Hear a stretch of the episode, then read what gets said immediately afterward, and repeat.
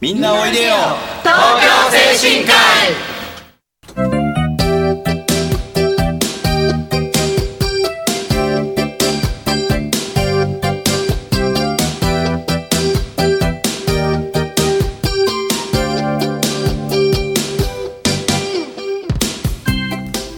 の番組はハートフルたなしフローラたなしを運営する社会福祉法人東京精神科医のスタッフが西東京市の高齢者支援活動を多角的にご紹介してまいります。一般にはあまり知られていない介護の現場地域とのつながりそして東京精神科医独自の取り組みなどのお話を中心に分かりやすくお送りしてまいります。進行役を務めますのは東京精神科医事業本部通所リハビリテーション相談課江添とフローラ介護福祉人竹内そして FM 西東京の直美です。はい、そして本日は、えー南部地域協力ネットワーク代表兼欅並機械代表平柳浅尾さんと向こう大地域包括支援センター兼地域連携室久しか室長をゲストにお招きし防災についていろいろとお話を伺いたいと思います。それではみんなおいでよ東京精神科医スタートです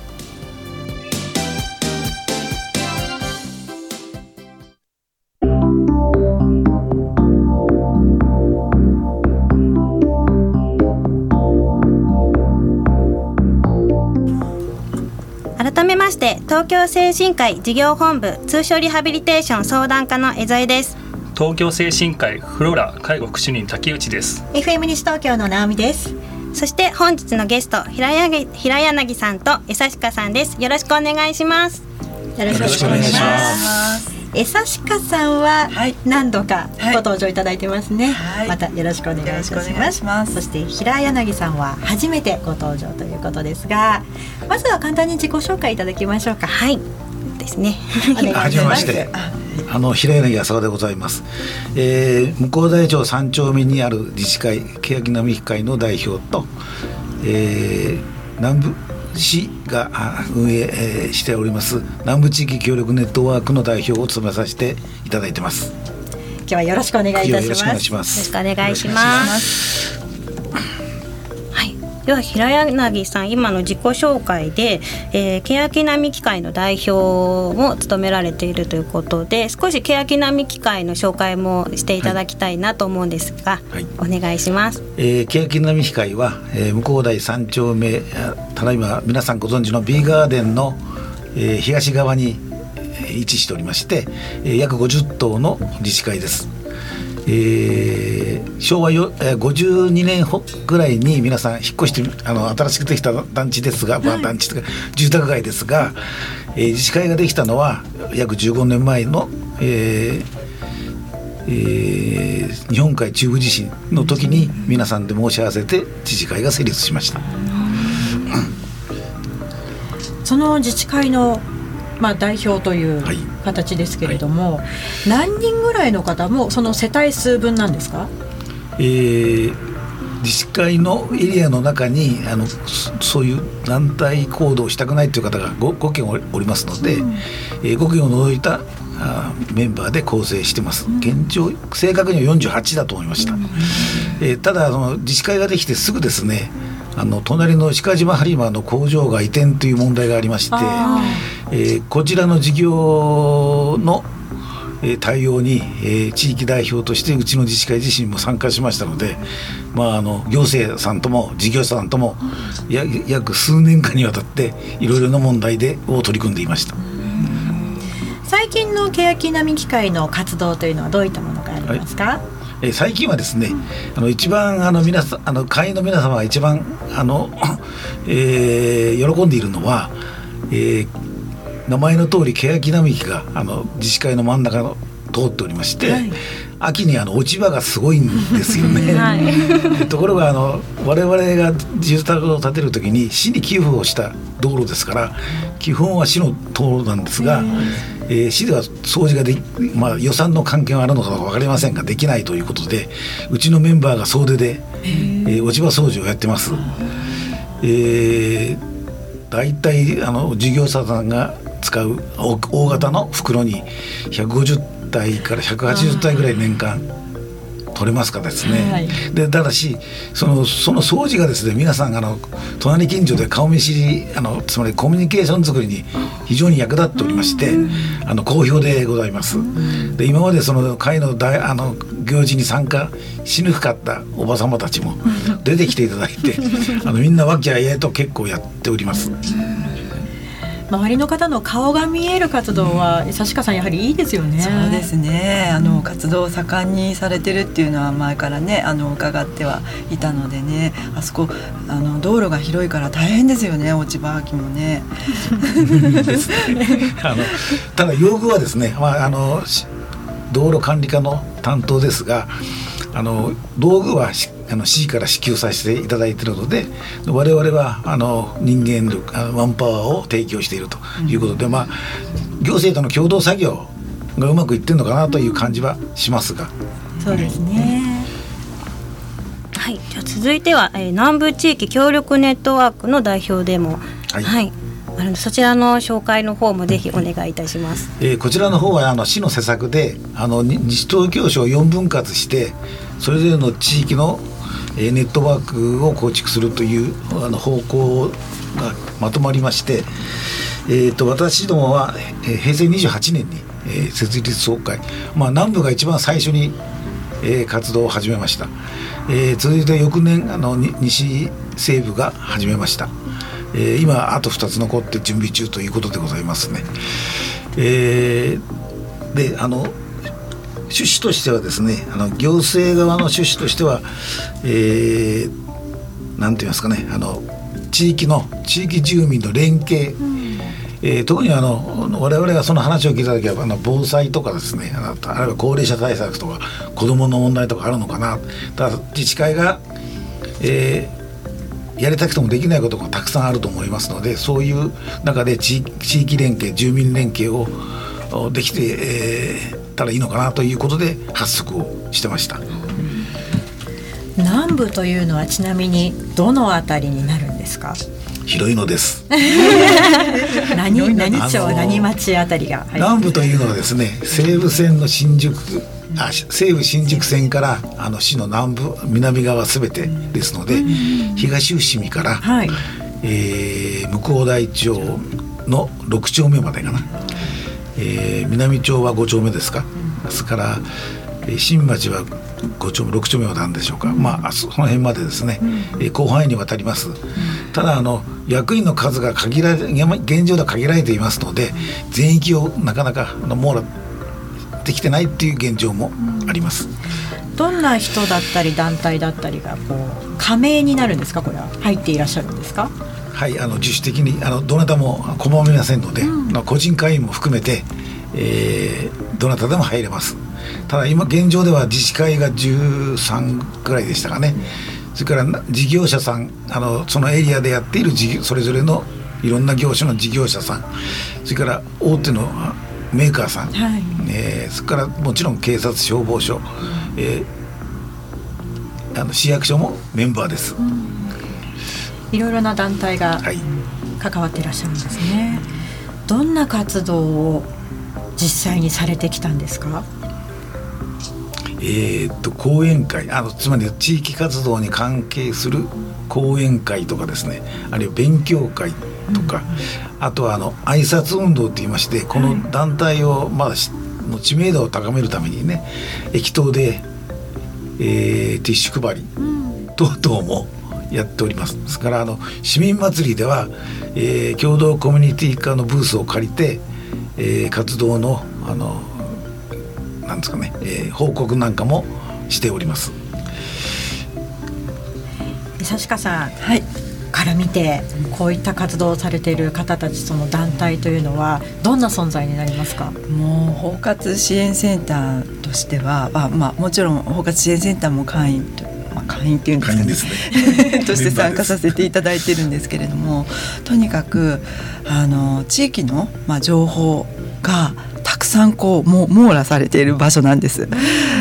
だからもう本当ここもうた宝の宝庫ですよね 情報のね本格支援センターにとってはね。なのでもう代表の方ねもう皆さん一人一人とお顔を合わせてあお話しさせていただくことでその地域の様子がより一層深く分かってくるんですよね。でまあ本当にもういろいろな団体さんがあのなないくつでしたっけ？36団体ぐらいですかね今あの会員さんでいらっしゃるっていうことであのすごいもう大所帯になってきていて、まあ、そこをこうリーダーシップ取ってってやってってくださる平柳さんもうすごいもう、あのそのパワーがねもうみなぎってらっしゃってねあのすごいなっていつももう本当に頭が下がります。もういいですか？はいどうぞ。2ヶ月に一遍定例会というあの開いておりまして、はい、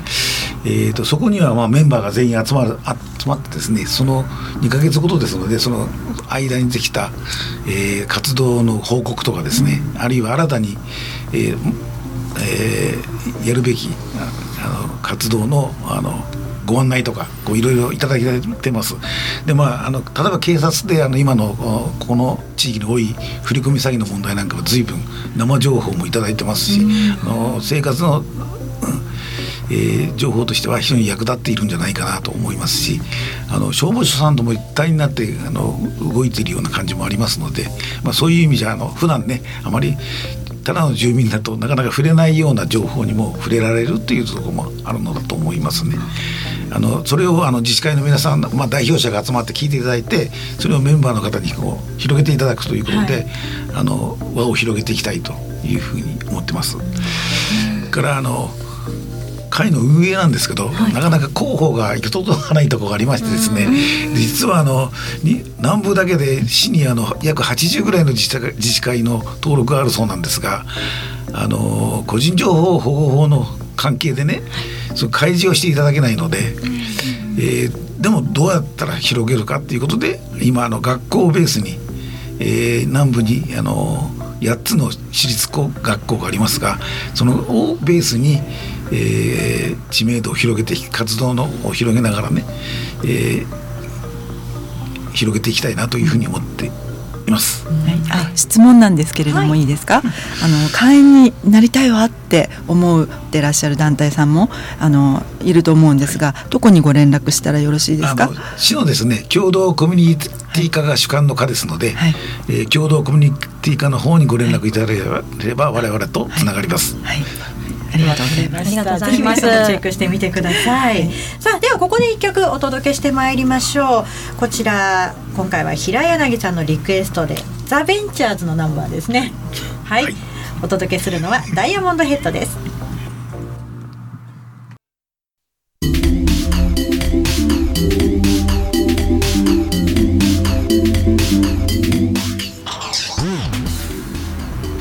番組はハートフルたなしフローラたなしを運営する社会福祉法人東京精神科医のスタッフが西東京市の高齢者支援活動を多角的にご紹介してまいります。一般にはあまり知られていない介護の現場地域とのつながりそして東京精神科医独自の取り組みなどのお話を中心に分かりやすくお送りしてまいります。進行役を務めますのは東京精神科医フローラ介護主任竹内と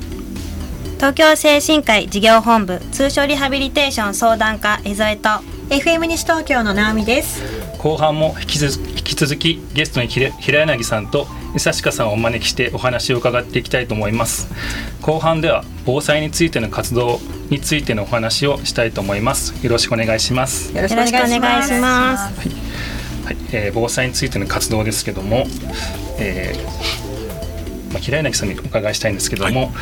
えー地域でできる、まあ、防災について、まあ、何があるかできるかというちょっとことをお伺いしたいんですけど。あの自治会としてはですね年1回防災講習会、うん、あの消防署の協力をいただいてやっております。であの AED のとかね人工呼吸とかあるいは消火器の使い方とかそういうことをあの実践して、え消防車も来ていただいて子どもたちがあのえー、消防服を着てね、うん、運転席で記念撮影と撮ったりするようなことも含めてねこういろいろやってます。それからあの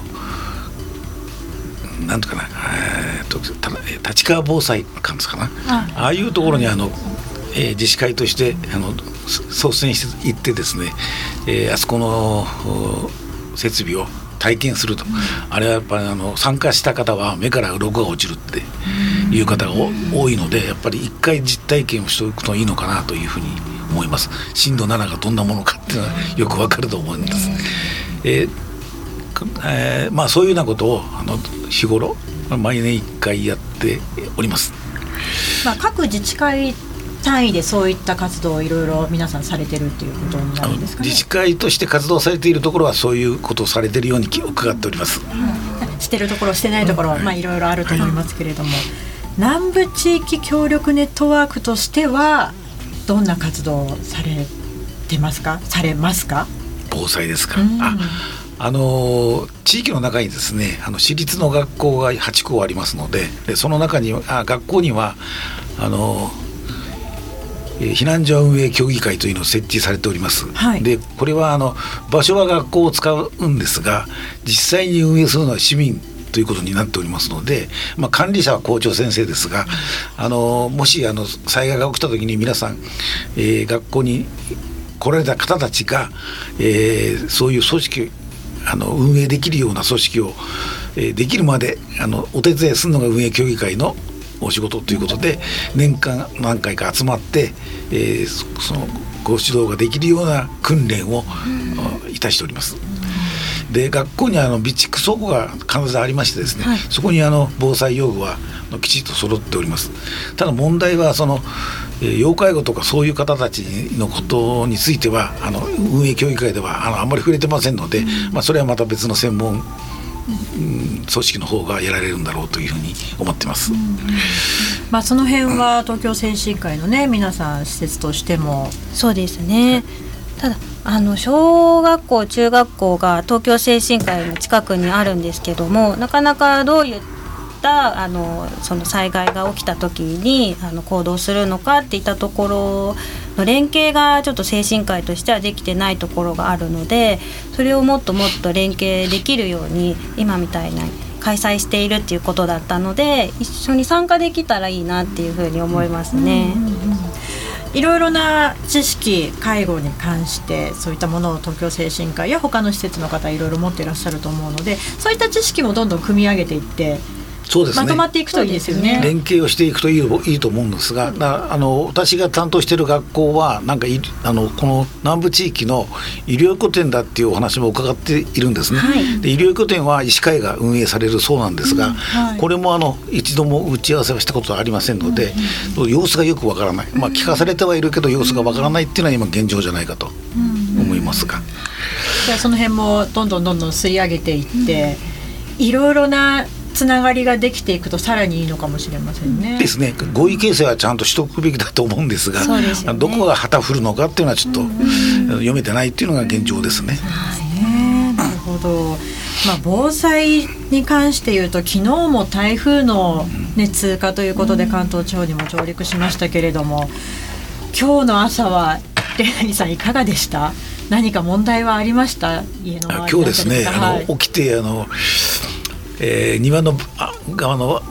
雨戸を開けたらあのやっぱりうちの庭の木がですねあの数本枝が飛んでおりました、はい、でえっと思って表をちょっとあの担当している自治会の中だけですがあの回ってみましたら、まあ、ちょっと木がやっぱり倒れてるぐらいで、まあ、お家の方にはあまり問題がなかったようですのでちょっとほっとしてます。ただ葉っぱの掃除が大変だと思います。そうですよね。先ほどもねおっしゃってましたね、はい、並木の。はい。そうですね。あの包括支援センターとしては防災の取り組み、はい、今後南部地域協力ネットワークだったり、はい、そういったところとどんな連携していきたいなんていうのはありますか？そうですね。それも包括支援センター自体もその防災のどういう動きをしていくのかっていうのがとても課題なので、うん、今まあ動き出してはいるんですが、まあ、包括支援センターの方は、まあ、介護、まあ、事業所さんとの連携っていうところで、まあ、あの始まっていくとは思う、まあ、今始めてななりつつあるんですけれども、まあ、そこと、えー、南部地域協力ネットワークのそれぞれの、あのまあ、企業さん自治会さんとつながっていくことがもう、ま、全く理想ですよね、うん、そうなってくるとすごい大きな力がね、うん、あの働いてくると思うんですよね。またどんどんどんどん加盟団体が増えていくと平柳さんもまとめるのが大変になっていきますね。いやそういうことはないと思います。ということはあの集まった皆さんが思いが一つになるということが一番大事だと思いますので、うん、えー、まあ、そういう方向でね、うん、えー、まとめていけばいければいいのかなというふうに思います。ただ今のところのスタッフ不足っていうこともありますので、えー、地域に住んでいらっしゃるあの専門の大学の先生とかですねあるいは大学とか、あるいはその活動されている方とかっていうことがあのまだ参加されてない方もいらっしゃいますのででそういう方もちゃんあの協力をお願いしてですねでその地域のレベルが上がる、人まあ、人間力というか住民力が上がるっていうことができたらすごい素晴らしいことだなというふうには思っています。そうですね。あれですよね。それぞれの自治会さんとか企業さんとかももちろんあのそれぞれで防災の訓練とかもされてるっていう情報はこのネットワークの中では情報交換あるんですものね。ございます。はい。うん。あのやっぱり一番はね防災がお家側の全壊の時はまあその避難所に行かざるを得ないと思いますが、あの基本的にはあのあの自治会の中で協力し合って、えー、過ごすというのが一番大事だと思うんですね。で市民の皆様よくご存じないかもしれないんだけど例えばその、えー、そういうあの例えば地震が起きた起きて大変だという時に避難所へ行っても例えばお水あのお水はありませんお水は西東京市の基準では全部自分で用意それから避難所に行ってもすぐに食事はありません。3日後でないとあります。で要はあのじゃあ誰でもいただけるのかっていうとそそうどうなんでしょうか。全てには出ないんだろうと思うんです。だからやっぱり団体として登録しているとこに優先的に出すとかっていうことに多分なるんだろうと思いますのでそういうあの情報ですね。現状の情報をちゃんと把握していただくのも住民としては大事かなというふうに思います。東京精神科医としてはですねあのうちに入られている利用者の方ですとか職員や地域の方に向けてですね非常食をあの3日分から5日分にあの今年度から増やしてはい対応させていただいておりますのであの避難所に行って足りないって言った時にはうちの方からもあの出していくっていったところで協力させていただきたいと思っております。それはすごいことですね。備蓄しておくという、そうですね。はい。どんどんどんどんつながりが精神科医もいろいろなところにできていきそうですね。そうですね。ねあの平柳さんってすごくしっかりした芯をお持ちで。はい皆さんをまとめていらっしゃるように感じるんですけれどももともと何を知ってくるとこういう方になるそうですよね。なれるのかなっていう。すごく不思議なんですけれども。結局ね勉強にあ私はあのちょっと一口で説明しにくいんだけど、えーと、と例えば大型の商業施設とか文化施設とかを作って設計して作っている会社に勤めてました。で最初はそういう、まあ、だからあのデベロッパーの皆さんとのお付き合いが最初なんですがでそういうところについてもあるメーカーの皆さん。でいろいろやってますとですねあの地域開発で商店街の再開発とかそういう問題に我々の仕事でもぶつかるんですね。でそういうのを少し経験しているうちにちょうどあの定年であの会社を卒業した時にですね、えー、まあそれタイミングなんでしょうか、あの経産省の方方でその人材育成でその、えー、なんなんですか町づくりコンサルタント的な仕事の専門家がいないので、えー、要請するんだっていうお話がありましてですね、はい、えー、たまたまあのお話を いただいたもんですから会社途端にその1年間講習を受けてでちょっとその辺のお手伝いをさせていただきましたがその時にやっぱりあのつまりあの成功するのは人だっていうのはよく分かりましたので、やっぱりあのいろんなご意見をお持ちの方でそのご意見を優先するっていうのもいいんだけどまず人なんです。うん、で要はそういうことを思って、えー、活動しておりましたところその南部地域のお話もただいてまああの会社卒業してずっとあの自治会ができてからずっと役所にも、まあ、市役所にも、えー、そういう交流ができてないとこの市はっていう話をずっとしてましたので、ね、いいあの企画をしていただいたなというふうに感謝してます。やっぱりこう行くべきところにその役職が行ったという感じに 今なく感じますね。そうですね。これからの西東京市何か期待していくことどんな風になってほしいなというのはありますか？あのやっぱりなんて言いますかね。あの街の中を、まあ、いろんなこの活動の中でいろいろ動いていますとたった20万の小さな町なんですがなかなかあのまとまりがですねないな例えばあの私どもの南部でもやっぱりあの真ん中を、まあ、東西に分けるとねと東西でやっぱりちょっと、えー、問題があの意識が違うようなふうに感じます。でそれはあの別に悪いことじゃないと思いますがちゃんとそそういうのが話し合って、えー、融合できるようなねあの素地をあの鍛えていきたいなというふうには思いますね、はい、ありがとうございます。そろそろお時間となってしまいました。足りないですね。はい。えー、そうですね。東京精神科医はね地域に開かれた施設を日頃から目指していきたいなと思います。はい、えー、以上今回は防災についてお話しさせていただきました、えー、今回盛りだくさんでお送りしましたが私たち東京精神科医西東京市での活動を少しでもご理解いただければ嬉しいです。今夜7時からの再放送もお聞きください。さあ今日は平柳さんそして江刺鹿さんをお招きしてお話を伺いました。お二人どうもありがとうございました。ありがとうございました。次回の精神科医もどうぞ皆さん楽しみにしていてください。それでは次回もせーの。みんなおいでよ。東京精神科医